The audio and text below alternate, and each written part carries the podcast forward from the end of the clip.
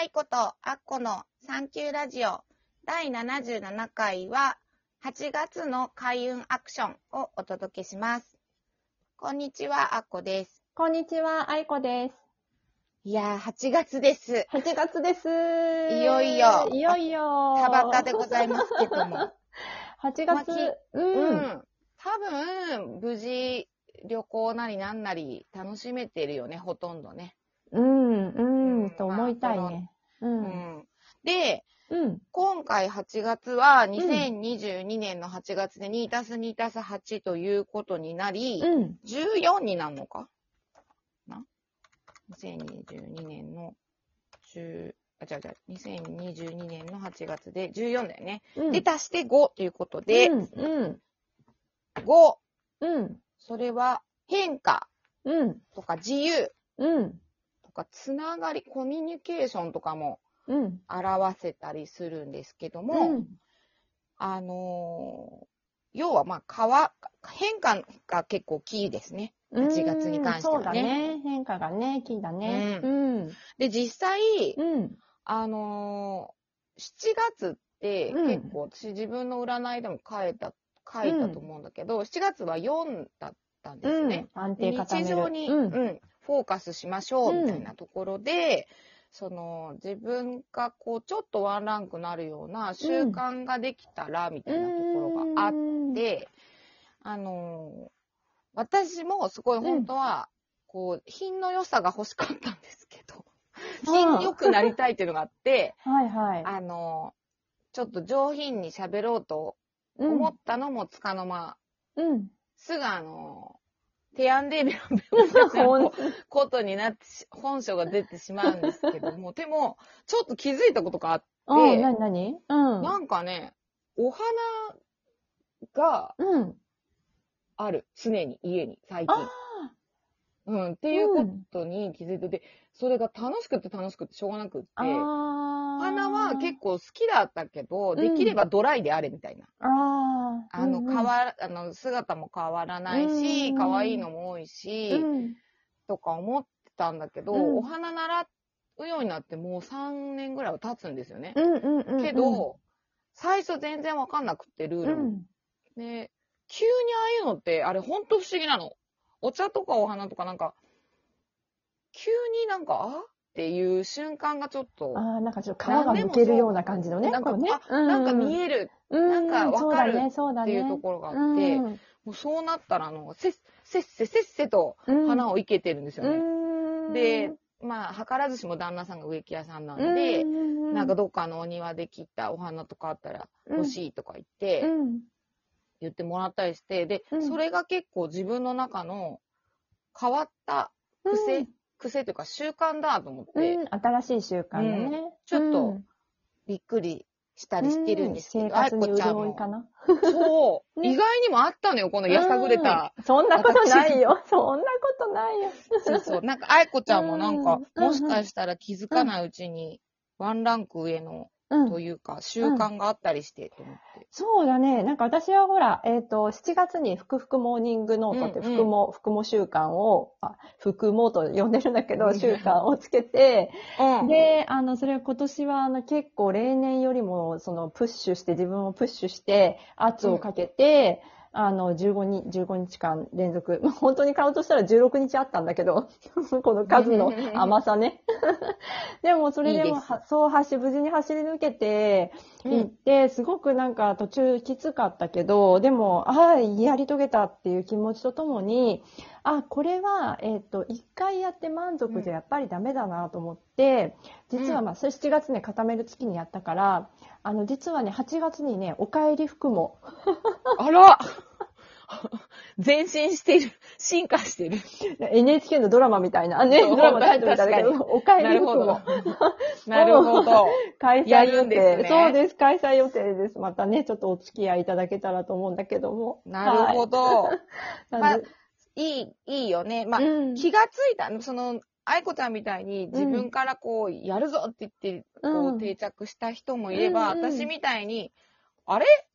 意外にも定着してるうん日常の変化があったっていう人もいるかなと思いますうん確かに。そこに対して8月っていうのは、うん。今度場所編ということになります。場所を変える。うん。で、まあ、要は、うん。まあ、生活の土台のところをまあ見直したわけなんですけども、うん。今こうリモートワークが定着してきて、うん。どこにいたっていいっていう自由なライフ感ってちょっと結構どんな人でも想像しやすい。大きな会社でも会社に行く人をリモートワークって言って、私もなんかこの間大きな会社に取材っていうか、まあうん。訪問したら、昔って自分の机がデスクがあったうん。けど、今半分の社員が交互なので、うん。自分のデスクがないんだって。そうだよ。今ね、フリーアドレスなんだよね、みんなね。うんねえ、すごい、うんあ、そういう時代なんだなと思ったんだけど、とにかく場所うん。をこう自分、今までとは違う場所に暮らすように滞在してみるっていうことが、うん。まあ8月の夏休みがあるならではですけども、よかったら、これがラッキーアクションっていうのがあるんですけど、いかんせん、あの、今年は、やっぱりあの人間関係ってとこはフォーカス、愛の年ですって言ってたので、できれば大事な人とか、家族とか、うん。まあ一緒に暮らしてるワンコももちろんとか、一緒に一人だけ旅行ですっていうよりは、うん。できれば、あの、一緒に、まあ友達でもいいと思うんですけど、一緒にちょっと数日間滞在するのがいいかなと。うんで、滞在したところで、部屋にこもって自分たちだけが楽しむというよりは、こう、ちょっと出かけていって、全然違う人とこう、とか、その地域の何かとつながるみたいなことできれば、ら、それがラッキーアクション。うん。まあ、うん、ポイントは、こう、動くってことね。停滞よりは動く。うん。実際に動く。で、その動くと、その先になんかヒントがあったりして。そうだね。動くとね、いろいろうん自分だけじゃなくて、周りもね、動く、動いてくるから、うんうん。いいよね。そうんまあ、あと、まあ、GO って言ったらスポーツ、スポーツとか体を動かすってこともいいと思うんですよね。そういうのもやってみるといいかなと思います。うん。なんかこう、け結局、どんどん居心地が良くなっていくように一年が設計されてるように 思えてきましたね。うん、ここまで来るとね、どんな風になりたいですか？からこう、想像したり、直感で動いたりして、うん、ちょっと試してみて、それを日常に少しだけ持ってきて、今回は実際に体感っていうかまあ、場所を変えてみるっていうね。場所を変えるだけで見れるものが違うという。確かにね、窓から映る景色も変わるしね。うん、とかね、あるしね。うん、なんかね、結構奇跡の出会いとかも、あのーであったりするんじゃないの？なんていうふうに書かれてますけどうね。ん。数時間いるのと、せめて一日はどっかにっていう感じかな。うん。ままああちょっとそうだね。うんあの、今いる場所とちょ場所をちょっと飛び出してみるっていうのは一つね、うんあるかもしれないよね。うんあとほら、まあ、当然、まあ当然っていうか、今年はいよいよ、あの、祭り系がね、お祭りとか花火大会とか、あうんるとこにはあるだろうし、うんイベントも結構開催されると思うんで、うん。そういうのもあえて行ってみて、本当にしたい体験をするっていうのは、重要なことかもしれないうん。ね。ほんとほんと変化ってね、すっごい怖怖いって思うときと、すっごいワクワクするときと二つああるんですけど、うん。できればその自分をワクワクさせるような方がいいかなとは思います。うんうんうん。なんかこう、ストイックに変えようとしてっていうよりは、うん。ナチュラルに、うん。あの、できたらいいなってうん。思う。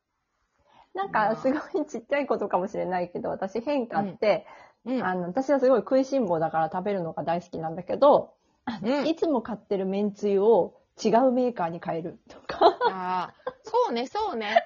そういうのもすごくね。そう、そう、実は。私なんで、そうそう基本出し取ったことないんですけど、あー、でもね、丁寧に出出ししとると取ってみるとね。かね。まあ、一生に一回ぐらいは取ってみようかなって。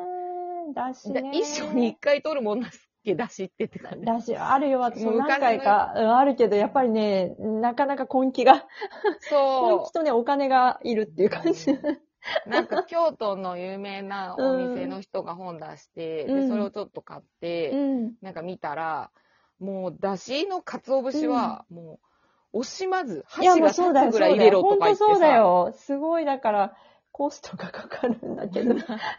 あとさ、なんか失敗したらとか思うと、失敗はそんなんかなにいいかなと思うけど。いや、もうなんかもう、でもなんか昆布とかも分かってんねんけど、うん。なんかもう沸騰したら意味ないとか分かってても、もまだ出そうとか思って 絞り出してね。たまに、そうそう。なんか料理家の人によってはさ、うんもうそのまま煮煮てしまえっていう人もいるじゃん。あー、うんまあ、もう2番出しぐらいまで取った後はね、もうね。うんうん。入れちゃえみたいな人もいるけど、うん。入れたきませんっていう人もいるし、まあ、いずれにしてもやったことがない、まあ、あいあいこちゃんが言う、その、うん。やったことがないことうん。とか、ワンランク上の変化っていうのも一ついいかもしれないね。うん、体験してみるって大事だよね。なんかうん体験して、その頭の中で想像してたことと、実際に体験した後の自分のその感覚が、あの、マッチするかどうかっていうのを確かめるっていうのを人生の中で、やっぱり頻度をたくさんしていいくと、なんかすごく、ある意味最終的には、なんかブレの少ない、あの、方向に行くんじゃないかなって思うから、やっぱなんか怖がらずにね、ちっちゃいところからね、やっていくといいのかなっていうふうに基本。的にはその、未来って、まあその、数秘術から見たら、うん。未来って良くなるように生まれてきているっていうふうに解くので、うん。せめて怖がらずにチャレンジっていうのがいいと思います。そうだね。まあ、お盆もあるね。そうだね。前々回お聞きの方は覚えてるかどうかですけど、妹とどうやって出会ったらいいのか。そんなに激しくやったの？意外って、だってもうめっちゃ怖いんだって。1グループなんで。叶わないんだよ、ね。あと、あっこさんごめん。あの、8月のね、あ9そう日に、そう、インスタライ配ブをねそう、占いナイトをやります。絶対面白いに聞いてね